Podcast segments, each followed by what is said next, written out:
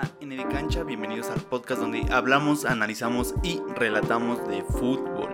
Hola, ¿cómo están? Espero que estén muy bien y traemos otro episodio de AN de Cancha aquí a sus oídos y, a sus pues, ojos. Y a sus ojos. Sí, o a los dos.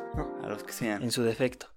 Y bueno, estamos de regreso para tomar un tema muy interesante que es sobre la nueva liga que se ha creado la Liga de Balompié mexicano. Así es, eh, la Liga MX chafona, ¿no? completamente, que surge como una alternativa para todos esos estados y todos esos equipos que jamás se les ha podido dar eh, el cariño necesario de la federación y de la Liga MX, que al final es la que manda, la que comanda, para poder crecer como instituciones. Que surge en un momento un poco importuno. Totalmente. Para ser sinceros, este es una liga que se planteó un proyecto y dijeron, pues va, hay que hacerla, pero sin ninguna base, sin ningún tipo de fundamento. Solamente pues han reunido equipos o han dicho que, que van a estar varios equipos que no han tenido su fútbol que ellos eh, han esperado y que quieren como formar parte de una liga este de primera de primera división. Exactamente, quieren ser parte de la primera división. Y esto obviamente pues trae varios problemas y otras preguntas que están sin responderse y lógicamente no se pueden responder. O sea, habría que preguntarle bien a los organizadores eh, cómo se están planteando eh, la liga de forma administrativa, porque realmente es un tema muy complicado.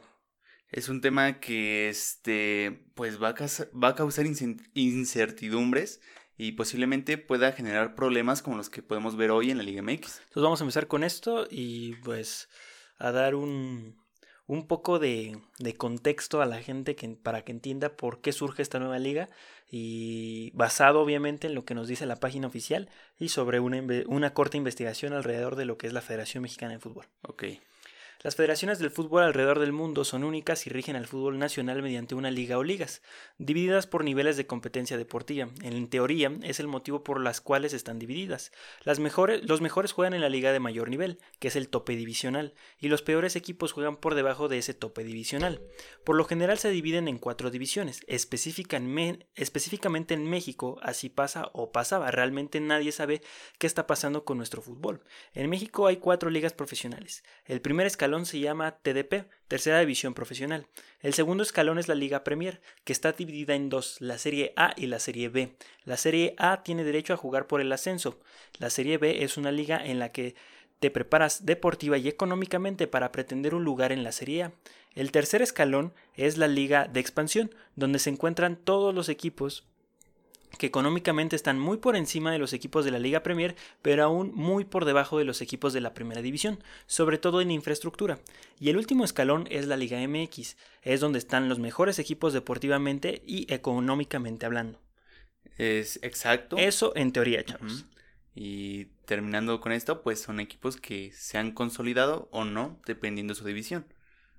Totalmente, entonces vemos que sí hay una hay un abismo entre los equipos de Premier y los equipos de ascenso y hay otro abismo entre los equipos del ascenso y la Liga MX. Es enorme la diferencia que hay. Es una diferencia que se ha marcado por la ayuda a ciertos pues, empresarios este, o instituciones por parte de un estado y que han dado la oportunidad a que puedan formar un equipo, cosa que ahorita ya se está viendo como mala, pero es, se sigue haciendo, ¿no? Exactamente.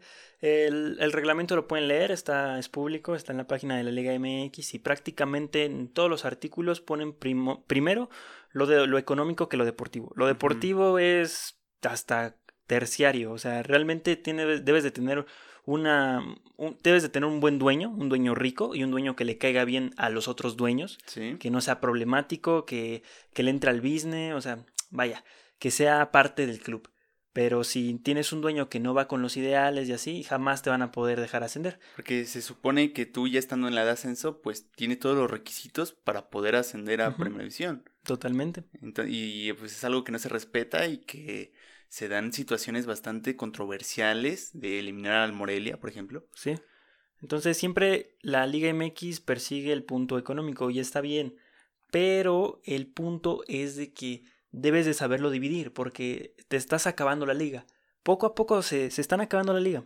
Sí, y es que están quitando un sentido de, de, afición a las personas que son fanáticas de la Liga MX, pero que son cosas que siempre se han dado y que el aficionado muchas veces en otras épocas pues, se ha tenido que adaptar a la situación. Sí, pues caso con lo de Zacatepec, ¿no? Que Zacatepec se va a Morelia y ahora cómo van a quedar los aficionados de Morelia. O sea, ellos no tienen ni pena ni, ni gloria, o sea, no tienen culpa. Sí. Pero ya tienen un equipo que crece con el mismo mal con el que se fue su equipo. No es justo para nadie. Y ahora lo que le pasó a ellos lo están pagando los de el Zacatepec. Sí, exactamente. Ahora Mazatlán tiene la culpa, o sea, Grupo Salinas tiene la culpa de lo de Zacatepec y es una cadena de culpas que jamás acaba, pero siempre es persiguiendo el interés económico. Es cuando te pones a pensar, pues, porque si hay este dinero eh, interesados en formar un equipo, ¿por qué no lo formas tú en vez de comprarlo, no? O sea, son cosas un poco extrañas. Esta división del fútbol nacional en teoría está correcta. Aunque sea más importante el ámbito económico que el deportivo, pues tiene sus razones. Buenas o malas nos parezcan o no, hay razones por las cuales se maneja así el fútbol en México. No podemos hacer mucho. Pero el problema nace cuando ni con los dos requisitos primordiales puedes ascender, ni deportiva ni económicamente. como la familia dueña del Celaya, ¿no? Que de hecho es más rica que la familia de Cholos, que tiene mucho dinero. Que es un grupo que, que es un grupo y que la familia de dueña de Celaya no ha podido ascender teniendo dos requisitos importantes, que es el deportivo y el económico. Teniendo inversión este, propia en todo lo suyo, o sea, hicieron crecer un club eh, abismalmente, o sea, lo llevaron de un punto A a un B, pero una distancia inmensa y que ahorita no, no los dejaron y que siguen sin un proyecto ni en la, ni en expansión ni en la primera división. Algo muy raro. Desde los principios de los 90 los equipos de primera división se volvieron elitistas. Es cuando empieza la tabla del cociente. Y se termina de jugar esa famosa liguilla por el no descenso. Que ya explicamos que esa tabla este, te da desventajas en caso de que entres en el último año. Exacto.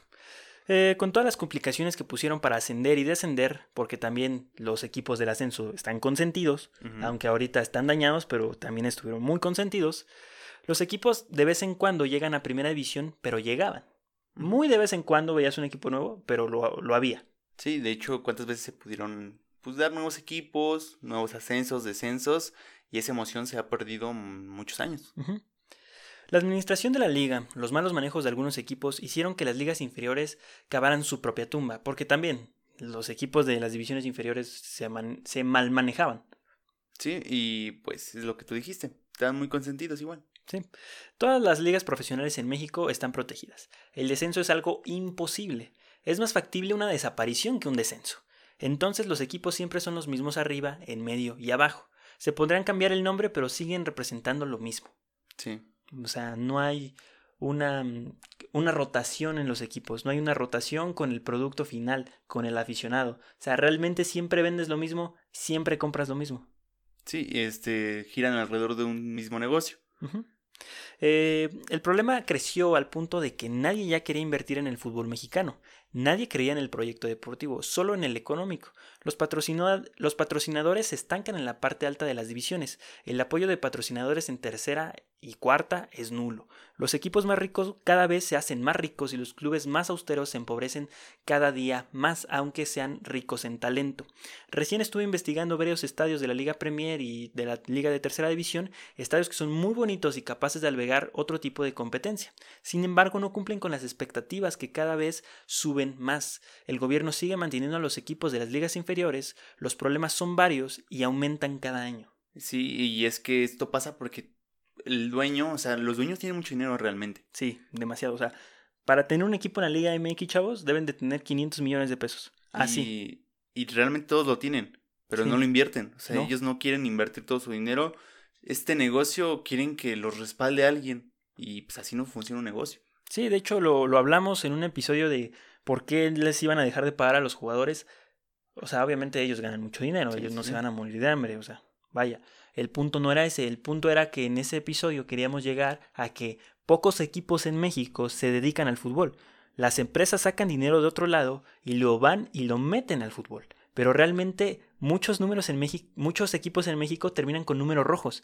Ningún equipo gana en México. Eh, un ejemplo este, de cómo administrar un equipo sería el Necaxa. O sea, el Necaxa realmente se mantiene solo. Sí. O sea, a lo mejor gasta mucho dinero, pero entre tantos jugadores que trae y así, y luego los vende todos cada año, vende toda su plantilla, pues recupera lo perdido y pues se vuelven a estabilizar. Sí, porque el dueño del Necaxa es rico, pero no es multimillonario como los demás dueños. Y En sí, quien construye todo alrededor del Necaxa en Aguascalientes es el gobierno del estado. Y una vez que el gobierno del estado es, bueno, cambia, el Necaxa se tiene que valer por sí solo y es por lo cual compran jugadores y venden. Porque es la única manera en que pueden sustentar su plantilla. Y aún este, sin tener su estadio. exactamente, sin nada más juegan ahí, pero ellos no, no, lo mantienen. Entonces, ahorita van a decir, no que iban a hablar de la Liga Balompié, está hablando de la Liga MX. Espérense, es que, vaya, tenemos que desilusionarlos para que entiendan por qué va a existir esta alternativa. Exacto. Por qué está creciendo y por qué la gente se va a ir allá. Porque es que está generando una, una expectativa y un ilusión al aficionado. Tras todos estos problemas y decisiones por los que se ven golpeados los equipos más austeros, en Jalisco nació la iniciativa de acabar con la mafia del fútbol y demostrar cómo se tiene que hacer realmente el fútbol en México. En este episodio vamos a hablar de la Liga de Balompié Mexicano, la nueva esperanza del aficionado. Ok, una liga que nace con exactamente esas palabras y con ya no jugar con los corazones de los aficionados y poder generar una liga competitiva a su nivel y que también va a tener divisiones, ¿no se supone? Sí, para 2021-2022. O sea, es el plan B a la Liga MX que esperemos y se haga bien y se fortalezca. Exactamente. Que al final yo creo que va a terminar siendo eso. Si en seis años, cuatro años la liga se muda con la MLS, yo creo que sería como una liga norteamericana y tendrías tu equipo de la liga norteamericana y aparte tendrías tu equipo de México. O sea, creo que sería la tirada al negocio. En caso de que se separaran de México totalmente los, los dueños del fútbol mexicano y se fueran a mezclar con la MLS. Sería una alternativa. Es un futuro incierto. Así como la liga, todo es incierto y no sabemos qué pueden hacer el siguiente año. Entonces, de la página oficial de la Liga de Balompié Mexicano saqué la siguiente información con la cual se describe el proyecto. La Asociación Nacional de Balompié Mexicano nace en el estado de Jalisco gracias a la iniciativa de entusiastas visionarios presididos por Víctor Montiel, quien a través de la Liga de Balompié Mexicano pretende otorgar una alternativa tanto a aficionados, futbolistas, inversionistas y anunciantes para que tengan la oportunidad de vivir el balompié profesional en una nueva organización. La ANBM, por sus siglas la Asociación Nacional de Balompié Mexicano, es una institución que llevará el balompié de, primera, de primer nivel a ciudades y estados en donde no hay un equipo profesional de fútbol, o la oferta que tienen de ese deporte carece de arraigo o identidad, así como también ser una alternativa, para, una alternativa más para todos esos miles de futbolistas que se quedan en el camino de ser profesionales. La asociación no perseguirá fines de lucro y por tal motivo el patrimonio de la asociación, incluyendo los estímulos y apoyos que reciba, serán utilizados exclusivamente para alcanzar los fines de su objetivo corporativo.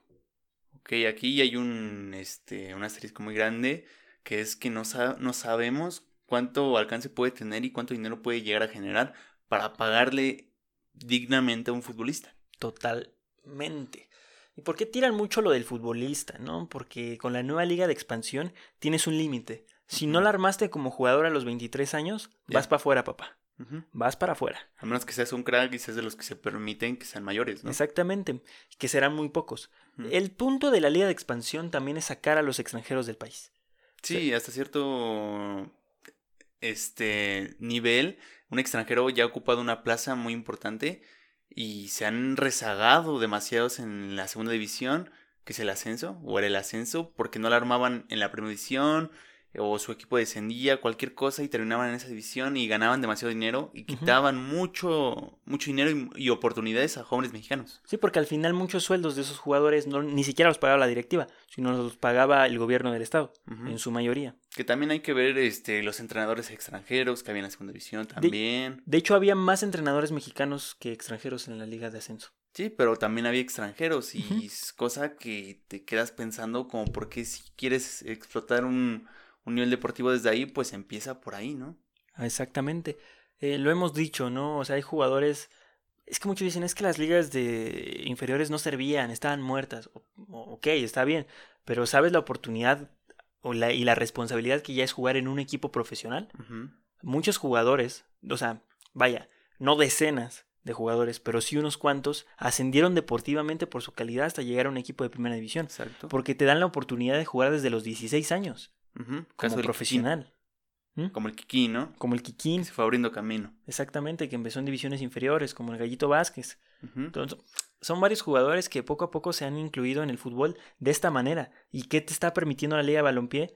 Que desde muy joven puedas eh, ser profesional y de alto nivel en, un, en esa liga, porque habrá otras divisiones también. La Liga MX, pues, este, en vez de alimentar, este, que los equipos miren hacia abajo de sus divisiones y ver qué talento pueden rescatar, este, no les interesa y solo ven que, pues, la liga fluye el dinero. Sí, porque mucho, o sea, a mí me, me molesta mucho lo de las filiales.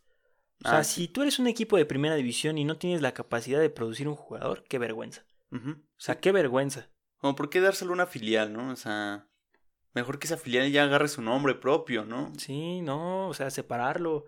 O sea, se prefiere mil veces un equipo austero que un fútbol elitista y que todo sea basado en cinco o seis equipos. o sea. Exacto. Luego la- también la multipropiedad ahí mismo, incluida. Así se define esta liga en su página oficial. También, cuen- también cuentan cómo será el formato y los requisitos mínimos para poder ser acreedor a una franquicia fundadora. Obviamente son requisitos muy, muy por encimita. No nos pudimos meter más porque no nos dan más información porque no tenemos, eh, pues vaya, no vamos en serio. O sea, no está tan pública la información. De hecho, tampoco hay reglamento público aún. Se está trabajando, es un proyecto que está en fase beta, ¿no? El formato de la Liga de Primera División será un- una competencia por puntos, donde se espera que 20 equipos con un estadio que cuente con medidas de seguridad para los involucrados como equipos, árbitros, medios de comunicación y aficionados, un foro de mínimo 5.000 personas y una cancha en buen estado, sin especificar el tipo de césped. Puede ser artificial, puede ser natural, solamente que esté en buen estado. Eh, los 20 equipos jugarán 38 jornadas y el primer lugar será el campeón. Del lugar 2 al 5 se jugará una eliminatoria para conocer al campeón, que es como jugar una liga y una copa al mismo tiempo. Oh, vaya. Los partidos serán a visita recíproca y el marcador global será en el criterio de desempate, en, en esta eliminatoria del 2 al 5. Los goles de visita igualmente valen, en más, valen más y en caso de empatar en estos dos criterios, en lugar, de, en lugar de la tabla decidirá quién es el que pasa. Como la liguilla. En el partido de la, de la final de esta miniserie, se em- si se empata por global, se tiran los penales al término del segundo partido. Ok. Y Eh, ya. sin penales. Sí, es como una Digo, final. sin tiempos extra. Y a esto se le llamará eh, el ganador de la liga y de esta pequeña eliminatoria jugará la superfinal para hacer a dos partidos. ¿Y si gana el mismo equipo, no se puede? No, porque nomás participa del 2 al 5. Ok. Y en caso del empate en global se cobran los penales para decidir al campeón. Fin. Ok. Así se va a jugar. 38 jornadas. Eh, campeón a puntos. Liguilla. Campeón de campeones. ¿Y el descenso cómo se jugaría, no dice? Igual, deportivamente. Ok. Los con menos puntos descenderán. ¿Cuántos? 3. Y uno en playoff. ¿Van a ser 20 equipos? Sí, Ok. Y era ya más que la Liga MX. exactamente. Todavía esto es un decir. Todavía no se decide. Todavía no es oficial esta información. Pueden descender dos, pueden descender tres, pero el punto es que también el descenso sea por puntos y a la vez también sea una eliminatoria competitiva. Para que también eh, el tercer lugar de... Creo que... Ya me acordé. Ok. También propusieron una más, donde igualmente el 1 y el 2 ascienden directamente.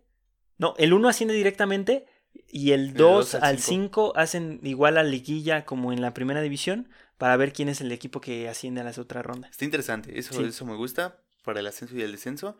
Este, que también es otra cosa por la que nace esto, ¿no? O sea, son 32 estados los de la República Mexicana. Así es. Un, un territorio bastante extenso. Y nada más en la Liga MX tenemos 18 equipos. Sí.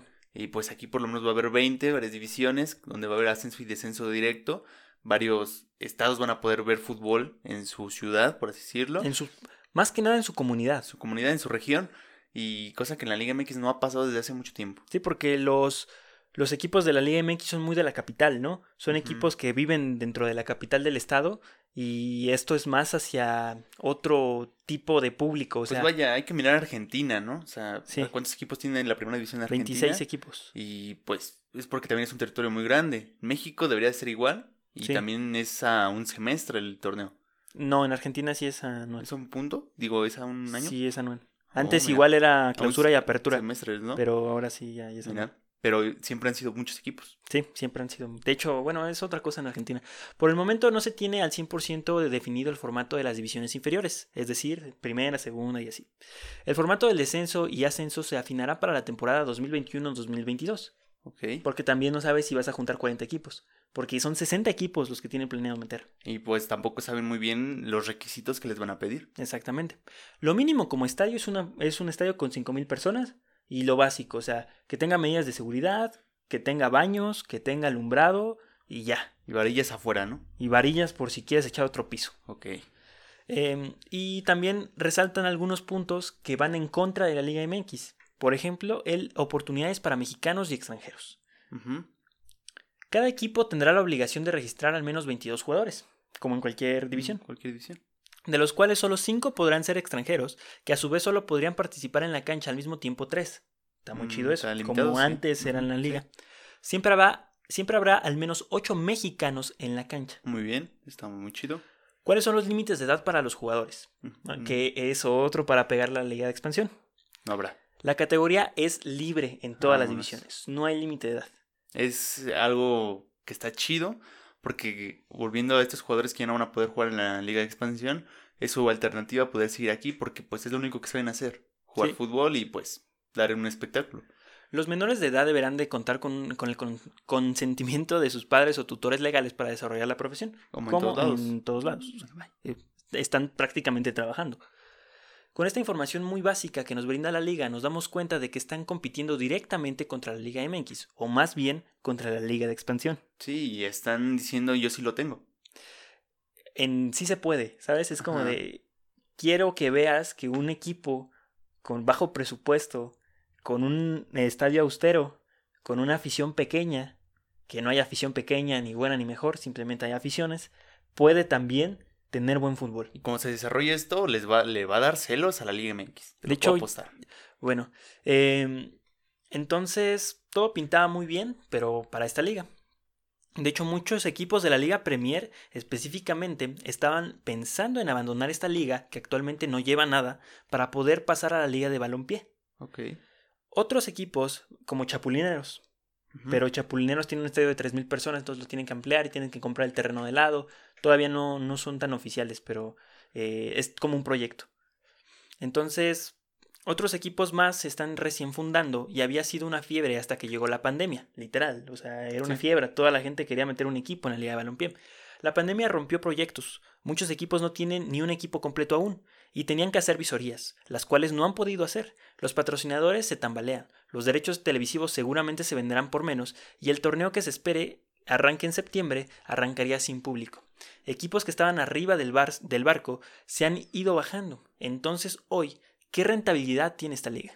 Pues para empezar, si no consiguen una pues un buen patrocinador este televisivo, seguir para abajo, porque si la gente no puede ir al estadio de su región, que era lo que más quería, por lo menos lo quieres ver en la televisión. Sí, era la tirada, o sea, realmente conseguir público. Y deja de eso, como la televisión, este, pues esa gente, pues, quién sabe de qué región sea, pues tú lo quieres ver en televisión abierta, ¿no? Y no creo que se pueda. Sí, como te digo, o sea, ta- también los equipos del ascenso, también la mayoría estaba en la capital del estado. Entonces, o sea, la capital por lo general siempre es la más poblada, entonces hay más probabilidad de llenar un estadio. Y esos estadios están a la afuera, afueras de las ciudades, entonces también sería más complicado llenar el estadio. Entonces es alguna liga hasta el momento un poco complicada. Sí, para riesgosa para la inversión. Es muy incierto vender los derechos televisivos porque no, no sabes qué estás vendiendo. Sí. Eh, aunque también están manejando la idea del streaming, que sería una buena opción para empezar por YouTube, Facebook, Muy buena o Twitter. opción, ¿eh? Una perfecta opción. Por lo menos el primer año y a partir de esa, de esa probadita, ahora sí, vender los derechos, Sí, crearte sí, un público, generar una expectativa. O sea, la gente, vaya, aunque no sea un buen partido, si lo ves en Facebook, que la mayoría de las personas ya tienen Facebook gratis en su En teléfono cualquier lugar. sí, con algún plan de datos cualquiera, este, vaya, vas viendo un partido, te quedas a verlo, o sea, Sí. porque es como de la nueva liga, vamos a ver qué onda, y generas un público, generas una expectativa, un aficionado incluso. Lo das a conocer, este es, este es mi producto. Y a partir de eso, puede que ese negocio les funcione así y así se vayan o pueden y consigan patrocinios chidos. Que de hecho lo están haciendo en conjunto y varios equipos ya se presentaron por parte de la liga, pero ni siquiera han terminado su proceso de registro. Muchos equipos ya estamos en la liga y no es cierto todavía. no Pero es que también está entre el tambaleo, ¿no? De muchos equipos que decías, entre me voy a la Liga Expansión, me voy a esta liga. Ajá, me quedo en la Liga Ajá. Premier, me aguanto. me ajá. aguanto, se está cayendo el proyecto, cuántos equipos somos, porque si no se juntan los 20 equipos, con quién voy a jugar. Como que hasta en tres años voy a poder Sí. tener otra vez O oportunidad. sea, porque muchos pensarán, bueno, entre menos equipos, más dinero se les va a tocar repartir. No. No. Entre menos equipos, menos dinero van a pagar los patrocinadores, porque se limitaría el, el número de partidos Menos con los partidos. cuales ellos podrían aparecer, los patrocinadores. Al parecer, los derechos televisivos no será lo único que venderá la liga en conjunto. Las equipaciones estarán a cargo de la marca mexicana Keuka, por lo menos es lo que hemos visto. La mayoría de los equipos que han presentado su uniforme han estado bajo la marca Keuka, que es una marca mexicana. Que es lo que prometían, ¿no? Que Sí. iban a entrar este, marcas mexicanas. Como la MLS, que Adidas eh, patrocina toda la liga, igualmente Keuka patrocinaría la Liga Balompié, o por lo menos sería una opción, así de, oye, si no tienes patrocinador, aquí está Keuka, te puede dar una, una ayudita. Está muy bien eso. Eh, intentan fortalecer a la liga por igual y darle lo que le corresponde a cada equipo de manera equitativa. Pero hay- hoy en día veo muy difícil que 20 equipos estables sean parte de esta liga, que desafortunadamente también está creciendo con vicios de algunos gobernadores que ya hasta prometieron estadios. Sí, o sea, sí, sí. Una cosa aberrante. Eso no, debe- eso no se debe de hacer, pero bueno, ellos no saben nada de fútbol ni de administración. Nosotros tampoco, pero hemos investigado lo suficiente para saber que así no se hacen las cosas. Esperemos que esta liga tenga pa- paciencia y que nos acrediten como prensa. Ok, que- está muy chido. que ya mandamos el correo y ojalá ya se registró Atlético Capitalino, ¿no? Y pues a ver si nos aceptan, ¿no? Y no, y no por arrancar el torneo lo antes posible comiencen a sumar proyectos que duren tres años, que es lo que dura un gobernador, o seis años. O sea, vaya, no, no se dejen ir por la mano del gobierno, chavos. Es que O sea, tienen que ir haciendo sus cositas. Sí, o sea, de poco a poco, a poco a poco. Eh, le deseamos lo mejor, que tengan y tengan, que tengan un buen y, y que tengan un buen inicio. Sí, bastante. Y que puedan, este, pues mantener un equipo, ¿no? Y que los jugadores no se queden sin sueldos o pasen estas, este tipo de situaciones que pues dan vergüenza. Entonces, pues aquí está toda la información, chavos, sobre la nueva liga de balompié. Donde, De- este, pues el, el, el presidente va a ser Salcido.